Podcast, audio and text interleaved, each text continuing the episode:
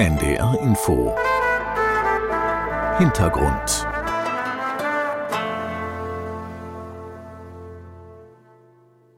Morgen beginnt für die jüdischen Gemeinden die achttägige Festzeit von Chanukka, dem Lichterfest.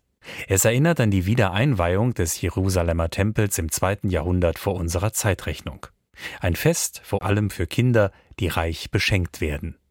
Im Rahmen unserer Sendereihe zu den hohen jüdischen Festtagen hören Sie eine Sendung von Jens Rosbach mit dem Titel Shalom Ukrainsi.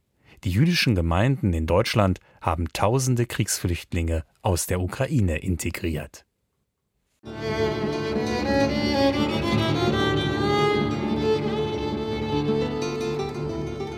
Als der Krieg angefangen hat, es war uns schon sehr klar, dass sehr viele Menschen nach Deutschland kommen werden und auch in die jüdischen Gemeinden. Das war in den ersten paar Tagen des Krieges schon sehr klar.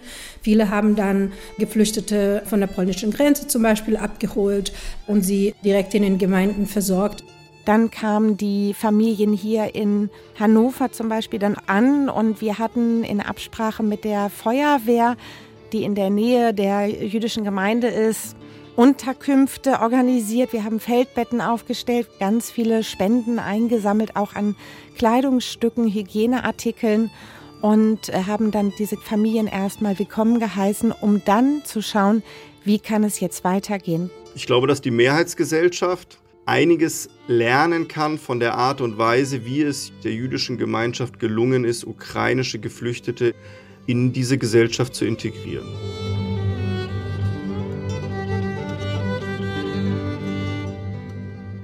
Eine einzigartige Hilfsaktion. Seit Beginn des russischen Angriffskrieges kamen mehr als eine Million ukrainischer Flüchtlinge nach Deutschland. Rund 30.000 von ihnen wurden von jüdischen Gemeinden beraten, versorgt oder aufgenommen. Obwohl die Community mit ihren rund 200.000 Jüdinnen und Juden hierzulande selbst sehr klein ist. Eine der Kriegsflüchtlinge, Julia Selivon, 35 Jahre, eine Jüdin aus Kiew als äh, es alles angefangen ist, um 5 Uhr, das Haus hat gewackelt. Ich habe gewohnt in der Nähe, wo erste Bomben waren. Meine Hände haben gezittert und ich habe verstanden, dass ich muss meinen Koffer packen, wir flüchten. Ich war echt zwei oder drei Tage in so einem Schock, echt Schock. Selivon Psychologin und Juristin, floh Ende Februar vergangenen Jahres über Polen nach Deutschland. Sie baute sich hier ein komplett neues Leben auf, mit neuer Sprache, neuer Wohnung, neuem Job und neuen Freunden. Ich erinnere mich jetzt und denke, wie habe ich das geschafft? Heute ist Julia Selivon so gut integriert, dass sie sogar anderen Geflüchteten hilft. Zusammen mit einem weiteren Psychologen betreut sie Immigranten auch in Norddeutschland, in den jüdischen Gemeinden von Hannover, Hamburg, Rostock und Schwerin. Das spielt eine sehr wichtige Rolle, dass wir selbst aus der Ukraine sind. Wir waren gleich in äh, Situationen, Gefühle. Die Leute, wenn sie das hören, die verstehen, eine von uns, eine von uns, ja.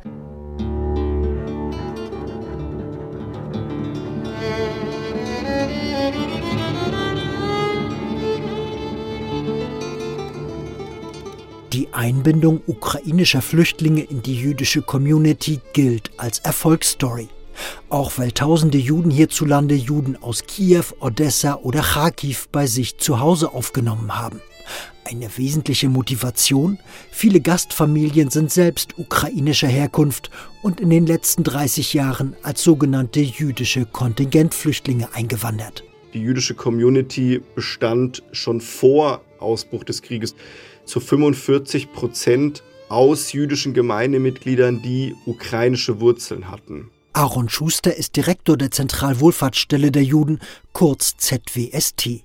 Der Sozialverband beobachtet, zahlreiche Kriegsflüchtlinge sind auf der Couch von Bekannten, Freunden oder Verwandten in Deutschland gelandet. Das ist eine exorbitant hohe Zahl und die verdeutlicht natürlich, warum dieser Krieg der jüdischen Community in Deutschland so unglaublich nahe geht, aber auch, warum es bereits jetzt eben unfassbar viele direkte Kontakte schon gibt zwischen den Neuankommenden und denjenigen, die eben schon hier seit einigen Jahren sind. Auch viele deutschstämmige Juden helfen, sie leisten eine Mitzwa, auf Hebräisch eine gute Tat, etwa in der großen jüdischen Community der Hauptstadt. Berlin in einer ruhigen Villengegend. Ein lichtdurchflutetes Haus mit Garten, Trampolin und Hund. An der Eingangstür eine Mesusa, eine fingergroße Schriftkapsel, die nach alter Tradition den Eingang jüdischer Wohnungen schmückt.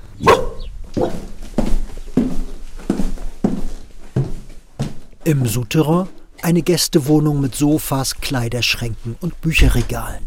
Hier haben Melanie und Henry Hubermann eine ukrainische Mutter mit ihrer Tochter aufgenommen, mehr als ein Jahr lang. Das hat, glaube ich, ganz viel mit unserer eigenen Familiengeschichte zu tun, weil wir eigentlich beide Flüchtlingshintergründe haben. Das heißt, die Familie meines Mannes ist zum Großteil umgebracht worden im Holocaust. Das heißt, nur sein Vater und seine Mutter haben überlebt. Und in äh, meiner Familiengeschichte ist auch mein Großvater damals aus Ostpreußen geflohen, um zu überleben. Und deswegen haben wir, glaube ich, ganz starken Bezug dazu, was es heißt, irgendwie sich nicht sicher zu fühlen. Melanie, 49 Jahre alt, ist auch mit der Fluchtgeschichte ihres Vaters aufgewachsen, der einst aus dem Iran emigrierte. So fühlte sich die Jüdin in der Pflicht, als die russische Armee in die Ukraine einmarschierte. Ich habe gesagt, ich kann das gar nicht aushalten, in so einem großen Haus zu leben, wenn ich weiß, dass Menschen gerade alles verlieren. Und deswegen machen wir die Tür auf und nehmen, wen wir können, auf. In der Tür standen die ukrainische Jüdin Katja Sernova, 35, und ihre sechsjährige Tochter Sophia. Die beiden Flüchtlinge hatten da bereits eine tagelange Odyssee hinter sich, Bombenalarm in Kiew, Kellerverstecke auf dem Land und eine Busfahrt, die von einer jüdischen Gemeinde in der Ukraine organisiert worden war, über Rumänien und Ungarn nach Berlin, bis zum Haus von Melanie und Henry Hubermann. Als wir ankamen, öffnete er die Tür und zeigte alles. Hier werden Sie schlafen. Dort sind Dusche und Toilette. Hier ist die Waschmaschine. Er öffnete den Kühlschrank und sagte, essen Sie, was Sie möchten. Nehmen Sie den Wohnungsschlüssel, ich muss jetzt arbeiten gehen. Wir sehen uns abends. Und dann ging er. Ich habe mir gedacht, wie kann das sein? Ich habe nicht verstanden, wie Leute, einfach so Menschen von der Straße, die sie nicht kennen, einfach so ihr komplettes Haus überlassen können.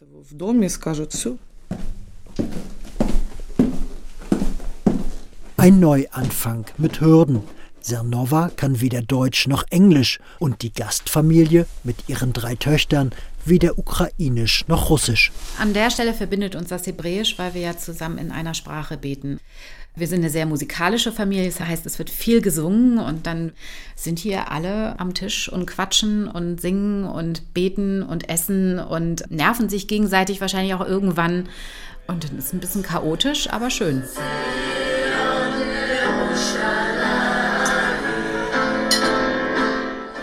Kommuniziert wurde auch mit Händen und Füßen sowie mit einer Übersetzungs-App.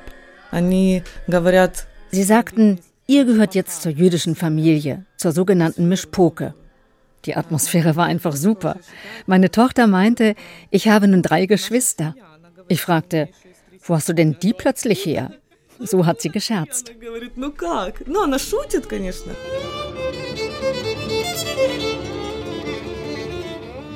Für die gesamte jüdische Gemeinschaft in Deutschland begann am 24. Februar 2022 eine Stressphase. Günter Jeg von der Zentralwohlfahrtsstelle der Juden berichtet, wie es am Hauptsitz seiner Wohltätigkeitsorganisation in Frankfurt am Main ablief. In Frankfurt war es so, dass das hauptamtliche Personal seine normalen Schichten gefahren hat, im Büro zum Teil übernachtet hat, um am Morgen bzw. in der Nacht Evakuierungsbusse zu begrüßen, die Menschen mit Lebensmitteln und Getränken zu versorgen, sie teilweise aus den Bussen zu tragen, denn es kamen nicht nur kerngesunde, sondern es kamen auch ältere und hilfsbedürftige, pflegebedürftige Menschen. Das heißt also, für viele war das ein 24-Stunden-Tag mit sehr wenig Schlaf. Die liberale jüdische Gemeinde in Hannover organisierte sogar einen eigenen Bus, der Flüchtlinge nach Deutschland holte, brachte sie auf Feldbetten in einer Turnhalle der Feuerwehr unter und sammelte Spenden. Gemeindegeschäftsführerin Rebecca Seidler fragte dabei nicht nach der Religion der Schutzsuchenden. Wir haben keinen Unterschied gemacht zwischen jüdischen und nicht-jüdischen äh, Geflüchteten, sondern wir haben wirklich alle gleichermaßen auch betreut und unterstützt. Innerhalb des Judentums ist es nicht festgelegt, dass man primär sich um die eigene Community kümmern soll, sondern man soll auch immer etwas für die Gesellschaft tun, in der wir leben. Und wir sind froh, wenn wir dann auch wirklich einen Beitrag dazu leisten können. Die Hannoveraner vermittelten Wohnungen und luden die Geflüchteten zu Gemeindenachmittagen ein. Was schon eine große Herausforderung war, waren diese ganzen Behördengänge. Denn die Zugewanderten waren natürlich der Sprache nicht mächtig und standen hilflos vor diesen gesamten Formularen, die es jetzt galt auszufüllen. Und es gab auch Vorfälle, die grenzwertig waren in Bezug eben auf Diskriminierung im Sinne von, ich verstehe sie nicht, also kann ich ihren Fall nicht bearbeiten. Und dann verabschiedet man diese Person. Also im Sinne einfach der unterlassenen Hilfeleistung. Da haben wir dann eben auch noch mal ganz stark unterstützt. Увідіть. Здравствуйте. Доброго дня. Так, я пам'ятаю, сідайте, будь ласка. Чим я можу вам допомогти? Viele ukrainische Flüchtlinge suchen nicht nur Hilfe bei existenziellen Fragen wie Unterkunft, Essen und Aufenthaltspapieren. So bietet die Zentralwohlfahrtsstelle der Juden auch soziale und psychologische Beratung an, auf Ukrainisch und Russisch.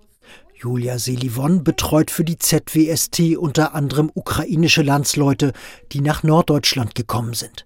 Die Psychologin diagnostiziert bei vielen Flüchtlingen Kriegstraumata, Traumata, die sich häufig in körperlichen Symptomen äußern. Hohen Blutdruck, äh, etwas mit Darm, etwas mit Magen und die Muskeln waren verspannt. Und da verstehst du, es geht um eine Psychosomatik. Hinzu käme oft eine Depression, so die Expertin, mitunter auch aufgrund eines schlechten Gewissens. Die Flüchtlinge haben viele Schuldgefühle, weil die Verwandte in Ukraine gelassen haben. Die Eltern sind da oder einige Kinder sind da, einige Männer sind da und sie selbst nach Deutschland gekommen sind. Die jüdischen Sozialberater und Psychologen helfen den Geflüchteten mit Einzel- und Gruppengesprächen, Kunst- und Musiktherapie.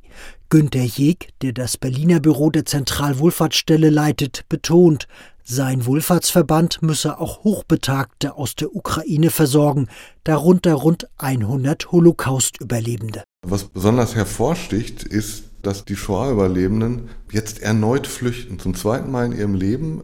Und sie flüchten vor der Armee ihrer ehemaligen Befreier in das Land der ehemaligen Täter. Das ist schwerst traumatisierend für diese Personen. Flüchtlingsbusse, Notunterkünfte, Wohnungsvermittlungen, Spendenaktionen, Gemeindenachmittage, Sozialberatungen und Behördenbegleitung. Nach und nach ging der kleinen jüdischen Community in Deutschland bei den umfangreichen Hilfsaktionen die Puste aus. Psychologin Selivon musste sich fortan auch noch um zahlreiche Mitarbeiter jüdischer Gemeinden und Verbände kümmern. Viele Mitarbeiter hatten Burnout bekommen und ich habe schon gesehen, die Batterie war low, echt. In den ersten Wochen haben wir schon viel über auch Überforderung natürlich äh, gehört, ob es um äh, wirklich Überlastung der äh, Sozialarbeiterinnen und Arbeitern ging und insgesamt des Gemeindepersonals oder auch Ehrenamtlichen ging oder auch um wirklich begrenzte finanzielle Mittel. Die Gemeinden waren sechs Monate mindestens in einem Ausnahmezustand. Anja Olenik vom Zentralrat der Juden in Deutschland verfolgt seit Kriegsbeginn die Situation in den rund 100 Mitgliedsgemeinden der jüdischen Dachorganisation und stellte immer wieder extra Geld und Personal zur Verfügung. Wir haben ja für äh, 10 bis 15 Gemeinden Unterstützung für Führungskräfte oder Fachkräfte aus dem sozialen Bereich angeboten. Einzelne Coachingsitzungen oder auch Supervisionen, wie man sich in so einer Krisensituation schnell umorganisieren kann. Genau.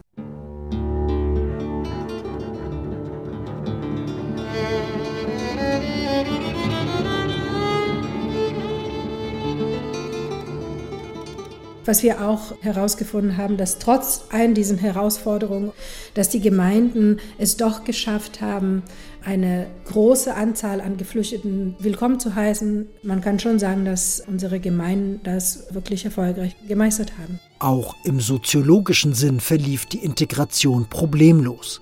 Der Hintergrund, neben den zahlreichen Ukrainern stammt ein weiterer großer Teil der Juden in Deutschland aus Russland. So war 2014, als Moskau die Krim annektierte, die Stimmung noch ganz anders. Zu jener Zeit ging ein Riss durch die jüdische Community. In den Synagogen stritten Kreml-Gegner mit Kreml-Unterstützern. Damals sagte zum Beispiel die 48-jährige Russin Valentina, ich bin natürlich sehr zufrieden, dass das was Putin gemacht hat. In der Ukraine sind viele Nazis gekommen zur Macht. Und äh, deswegen, Putin hat den Leuten geholfen, weil die Angst hatten von diesen Nazis. Und deswegen bin ich auch sehr, sehr zufrieden, dass er das so gemacht hat.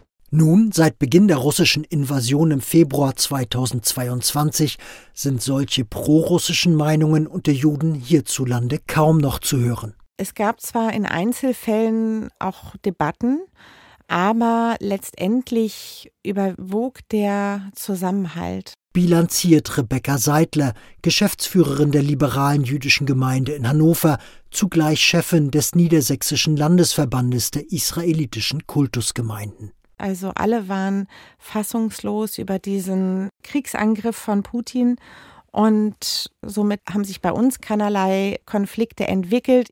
Im Großen und Ganzen ist nicht das eingetroffen, wofür wir selber uns gefürchtet hatten. Wir haben gesagt, oh je, spaltet das jetzt auch jüdische Gemeinden in zwei Bereiche, einmal in die ukrainischen Juden und einmal in die russischen Juden. Das ist aber zum Glück nicht eingetroffen. Aaron Schuster, der Chef der Zentralwohlfahrtsstelle der Juden in Frankfurt am Main, räumt ein, das russische Staatsfernsehen, also die Kriegspropaganda des Kreml, wird nach wie vor in einigen jüdischen Familien geschaut, die einst aus Russland eingewandert sind. Familien, in denen es sehr hitzige Debatten gibt zwischen der älteren und der jüngeren Generation, aber die jüngere Generation, die natürlich Zugang hat zu einer größeren Medienberichterstattung über die sozialen Medien, Internet etc., die sorgt, glaube ich, schon sehr stark zu einem eigenen Korrektiv in Familienbünden. Und ich glaube, das hilft uns weiter und hat deswegen eben auch dazu geführt, dass diese großen Konflikte bisher ausgeblieben sind. Wie weit die innerjüdische Hilfe geht, zeigt die Berliner Massorti-Gemeinde. Die Religionsgemeinschaft, die zwischen der liberalen und der orthodoxen Strömung angesiedelt ist, nahm zwei Dutzend ukrainische Juden auf und integrierte auch geflüchtete Kinder in die eigene Kita sowie in die eigene Grundschule. Die Flüchtlingskoordinatorin der Gemeinde heißt Inessa Dolinskaya und stammt aus Russland. Ihre Motivation ist auch eine politische. Man weiß, dass man aus einem Land kommt, was ein, jetzt ein Aggressor ist. Und man wohnt seit über 30 Jahren in, nicht in Russland, aber man fühlt sich teilweise mitverantwortlich.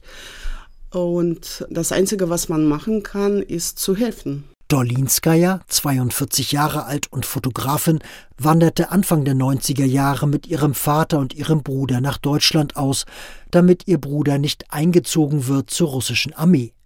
Da sie allerdings immer noch einen russischen Pass hat, sieht sie sich wegen Putins Verbrechen irgendwie in einer Bringschuld. So hilft die russische Jüdin nun ukrainischen Juden. Einzige Lösung, um diesen Schmerz zu unterdrücken oder sich einfach äh, besser zu fühlen, ist es zu helfen. Auch wenn es keinen handfesten Streit gibt zwischen Ukrainern und Russen in den jüdischen Gemeinden, zwischen den verschiedenen ukrainischen Einwanderergenerationen kann es schon mal zu Differenzen kommen. Da war ein bisschen so verschiedene Meinung. Besucht die Psychologin Julia Selivon die jüdischen Gemeinden in Hannover, Hamburg, Rostock und Schwerin, dann hört sie von Ukrainern, die vor 20, 30 Jahren eingewandert sind, manchmal nörgelnde Bemerkungen. Die erste Migrantengeneration sagt, die Kriegsflüchtlinge heute hätten es einfacher als die jüdischen Kontingentflüchtlinge damals. Es war schwieriger und äh, für euch ist es viel mehr leicht. Aber ich habe immer gesagt, in diesen Momenten, sie sind hier gekommen, weil sie wollten und wussten, dass sie abfahren von ihrer Heimat. Freiwillig. Und jetzt in diesem Moment, Flüchtlinge sind ein bisschen anders. Die wollten nicht Heimat verlassen, aber die müssten. Klar ist, Beide jüdische Einwanderergruppen aus der Ukraine wurden bzw. werden nicht nur durch die jüdischen Gemeinden stark unterstützt, sondern auch durch den deutschen Staat. Denn beide Gruppen mussten und müssen hier kein kompliziertes Asylverfahren durchlaufen. Sie haben Anspruch auf eine Aufenthaltserlaubnis als jüdische Zuwandernde. Normalerweise muss dafür im Herkunftsland ein Antrag bei der deutschen Botschaft eingereicht werden. Aber dies ist seit Februar 2022 nicht mehr möglich. In Kiew herrscht oft Luftalarm, es fallen Bomben. So einigten sich der Zentralrat der Juden und das Bundesinnenministerium im Frühjahr letzten Jahres eiligst darauf, dass nicht mehr die Botschaft, sondern die jüdischen Gemeinden in Deutschland die Anträge annehmen. Günter Jeg von der Zentralwohlfahrtsstelle der Juden erklärt, dies sei ein historisches Novum. Die Leute können hier in Sicherheit überlegen und entscheiden, ob sie dauerhaft in Deutschland bleiben möchten. Die ZWST prüft die Zuwanderungsanträge aus den jüdischen Gemeinden und leitet sie an das Bundesamt für Migration und Flüchtlinge weiter. Bilanz: Rund 6000 Anträge wurden bislang gestellt und außerdem rund 2400 Anträge auf Mitgliedschaft in einer jüdischen Gemeinde. Viele Gemeinden, die seit Jahren eine Überalterung und einen Rückgang ihrer Mitglieder verzeichnen, erleben nun, wie die ukrainischen Zuwanderer die deutschen Gemeinden verjüngen.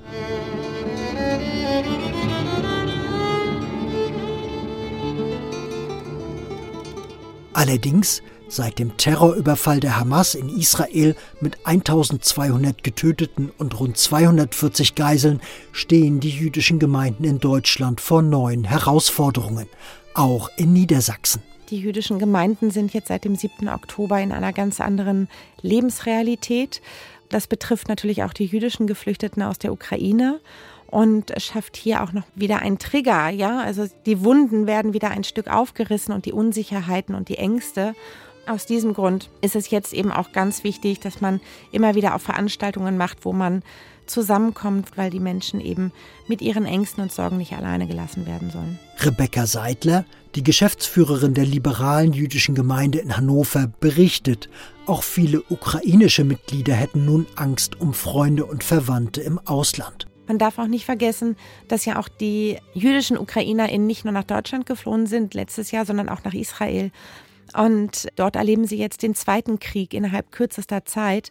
Somit gibt es hier auch immer wieder Überschneidungen, weil es eben auch bei uns in der Gemeinde Menschen gibt, die sowohl eben die Betroffenen in der Ukraine kennen und die aber jetzt eben auch bangen um diejenigen, die nach Israel gegangen sind. Hinzu komme die Furcht vor dem ansteigenden Antisemitismus hierzulande, betont Seidler gerade die SozialarbeiterInnen in den jüdischen Gemeinden und auch die Rabbiner und RabbinerInnen sind jetzt als Seelsorger sehr gefragt. Ähm, die Menschen in den Gemeinden wissen bald gar nicht mehr, wohin mit ihrer Angst, Verzweiflung, aber auch Wut letztlich über die Situation. Jüdische Einrichtungen warnen. Seit dem russischen Überfall auf die Ukraine arbeiteten ihre Berater und Therapeuten sowieso schon am Limit. Nach Angaben der Zentralwohlfahrtsstelle der Juden hat sich seit Kriegsausbruch die Zahl der migrantischen Klienten auf 10.000 verdreifacht. Nun, seit dem Hamas-Terror, sei die Zahl der Ratsuchenden um weitere 10 bis 20 Prozent gestiegen, erklärt ZWST-Direktor Aaron Schuster. Für unsere Mitarbeitenden ist es innerhalb von fünf Jahren die dritte große Krise, mit der wir konfrontiert sind. Wir hatten die Corona-Pandemie, wir haben den russischen Angriffskrieg gegen die Ukraine mit seinen Folgen, die wirklich unseren Betrieb im vergangenen Jahr grundsätzlich verändert hat. Und jetzt haben wir eben mit dem schrecklichen äh, Massenmord in Israel und der antisemitischen Welle erneut eine Krise. Die Zentralwohlfahrtsstelle der Juden hat rund 130 Angestellte bundesweit sowie mehrere zusätzliche Berater. Sie betreibt unter anderem Hotlines auf Deutsch, Ukrainisch, Russisch sowie Hebräisch, bietet Beratung bei antisemitischen Vorfällen an und schult Juden in sogenannten Safer Spaces, in digitalen Schutzräumen. Allerdings, trotz der gestiegenen Arbeitsbelastung hatte die Bundesregierung geplant, die Zuschüsse für die Wohlfahrtsverbände im kommenden Jahr zu kürzen. Allein in der Migrationsberatung sollten 24 Millionen Euro gespart werden. Dies hätte zu Personalkürzungen bei der Zentralwohlfahrtsstelle der Juden geführt und zu Einbußen bei der Betreuung der Kriegsflüchtlinge. ZWST-Chef Schuster kämpfte monatelang gegen die Sparpläne. Sind natürlich verbunden mit unzähligen Gesprächen mit Abgeordneten und auch in diesem Jahr mit einer ganz besonderen Kampagne, die wir gemeinsam mit den weiteren fünf Spitzenverbänden der freien Wohlfahrtspflege umgesetzt haben, bis hin zu einer großen Kundgebung vor dem Reichstag. All diese Aktionen sind leider notwendig, wenngleich sie natürlich zeitliche und personelle Ressourcen rauben. Mitte November nahm der Haushaltsausschuss des Bundestages schließlich wesentliche Kürzungspläne wieder zurück. Die jüdischen Gemeinden zeigen sich erleichtert. Rebecca Seidler aus Hannover etwa hätte die Einsparungen nicht nachvollziehen können in der jetzigen politischen Lage. Da jetzt zu sparen, erachte ich auch als fahrlässig.